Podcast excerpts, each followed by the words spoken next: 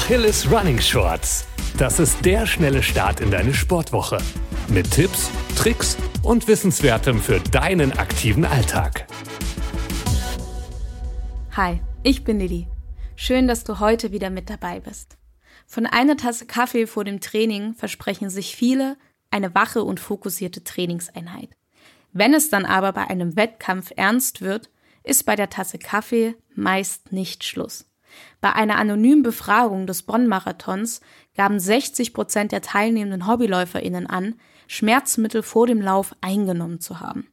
Auch im Spitzensport sind uns viele Namen wie Jan Ulrich, der Tour de France-Sieger, oder die Sprinterin Marion Jones im Zusammenhang mit Dopingskandalen bekannt. Aber was ist Doping überhaupt?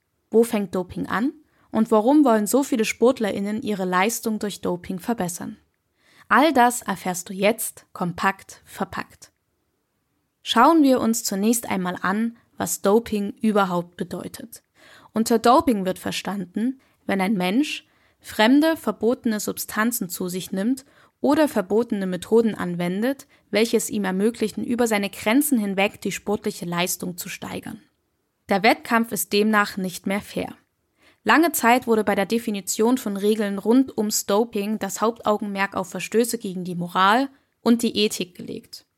Wörter wie fremde Stoffe und künstliche Steigerung blieben jedoch für eine direkte Verfolgung einfach zu unklar. Deswegen gibt es heute ein Regelwerk zur Bestimmung, ob es sich um Doping handelt und womit Menschen sich strafbar machen. Zum sogenannten Welt-Anti-Doping-Code gehören natürlich der Nachweis von verbotenen Substanzen im Urin und Blutproben von SportlerInnen. Aber auch die Verweigerung der Probenahme stellt einen Verstoß gegen den Doping-Code dar. Auch der Kontakt mit bereits gesperrten Personen sowie das Inverkehrbringen von verbotenen Mitteln kann von einer Dopingbehörde als Verstoß geahndet werden. Aber was genau ist jetzt verboten? Und was machen diese Mittel im Körper? Sehr beliebt, auch unter HobbysportlerInnen, sind Anabolika. Anabolika lassen die Muskeln schneller wachsen und werden deswegen nicht nur gern in der Tiermast verwendet, sondern auch in Fitnessstudios. Bei Jugendlichen kann ein Missbrauch zu Unfruchtbarkeit und Wachstumsstillstand führen. Bei Erwachsenen zu Übelkeit, einem erhöhten Herzinfarktrisiko und Leberschäden. Fast genauso beliebt wie Anabolika sind Aufputschmittel. Die lassen uns nicht ermüden und geben uns ein Gefühl der Euphorie. Auch diese sind wirklich echt gefährlich. Sie können im Kleinen Übelkeit auslösen und im Großen bis hin zum Tod durch Erschöpfung reichen. Wer immer höher, schneller und weiter will, muss auf kurz oder lang auch Schmerzen nach dem Training aushalten. Naheliegend ist da der Gebrauch von Schmerzmitteln, auch Narkotika genannt. Einige sind erlaubt, andere nicht. Aber generell lässt sich an dieser Stelle sagen, dass frei käufliche Schmerzmittel, wie zum Beispiel die Ibu vor dem Wettkampf, keine gute Idee sind. Es kann zu Komplikationen, Magenbeschwerden und Wahrnehmungsstörungen führen. Das waren die weit verbreitetsten Dopingmittel im Breitensport.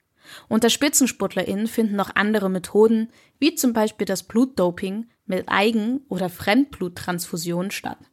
Wir merken, solche Mittel und Methoden verhindern nicht nur einen fairen Wettkampf, sondern können gesundheitlich auch echt gefährlich sein. Den leistungsfähigen Körper gibt es also nicht ohne einen gesundheitsmindernden Preis.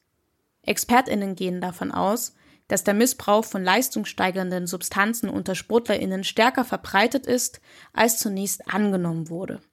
Allein 12 bis 15 Prozent der Fitnessstudio-Menschen nehmen Anabolika ein.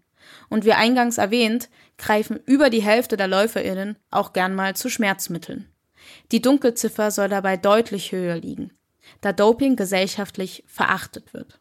Aber warum dopen wir Menschen?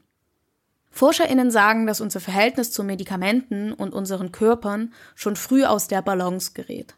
Es fängt mit der Tablette an, um anschließend in die Schule oder zur Arbeit gehen zu können und geht weiter mit dem Gefühl, den Erwartungen der Eltern und den TrainerInnen entsprechen zu wollen. Viele SportlerInnen berichten von diesem enormen Leistungsdruck und dem Gefühl, den eigenen Körper übergehen zu müssen, um erfolgreich zu werden. Auch im Hobbysportlerinnenbereich nehmen viele Menschen illegale Substanzen, um schneller ihre persönlichen Ziele zu erreichen oder dem gängigen Schönheitsideal zu entsprechen. Gleichzeitig kollidiert der Medikamentenmissbrauch mit dem obersten Gebot des Fair Play im Sport. Ist es denn aber noch Fair Play, wenn alle dopen? Uns interessiert deine Meinung. Was sagst du zu Doping? Lass es uns gern bei Instagram unter achilles.running wissen. Schauen wir uns zum Schluss noch an, wie du deine Leistung steigern kannst, ohne deinem Körper zu schaden. An oberster Stelle steht natürlich die Balance aus Ruhephasen und Trainingseinheiten. Wir können es nicht oft genug erwähnen. Muskeln wachsen nach und nicht im Training. Der Körper passt sich also erst nach einer Belastung an die neuen Reize an und wird dadurch leistungsfähiger. Mindestens genauso wichtig ist eine ausreichende Versorgung des Körpers mit Nährstoffen.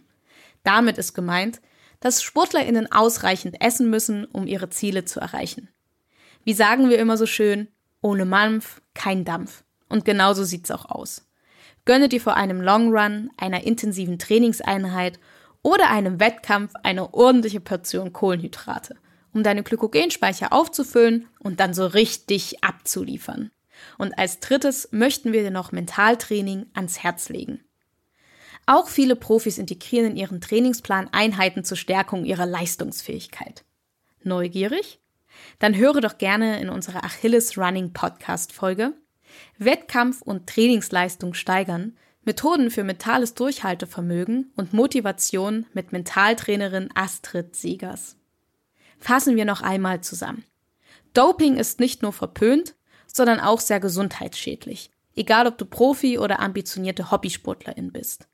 Und Schlaf, Ernährung und Mindset können neben einem moderaten Trainingsplan der gesunde Schlüssel zum Erfolg sein. Wenn dir die Folge gefallen hat, dann lasse uns doch gerne eine positive Bewertung da. Wir freuen uns und wünschen dir eine erfolgreiche Woche. Bleib gesund und keep on running.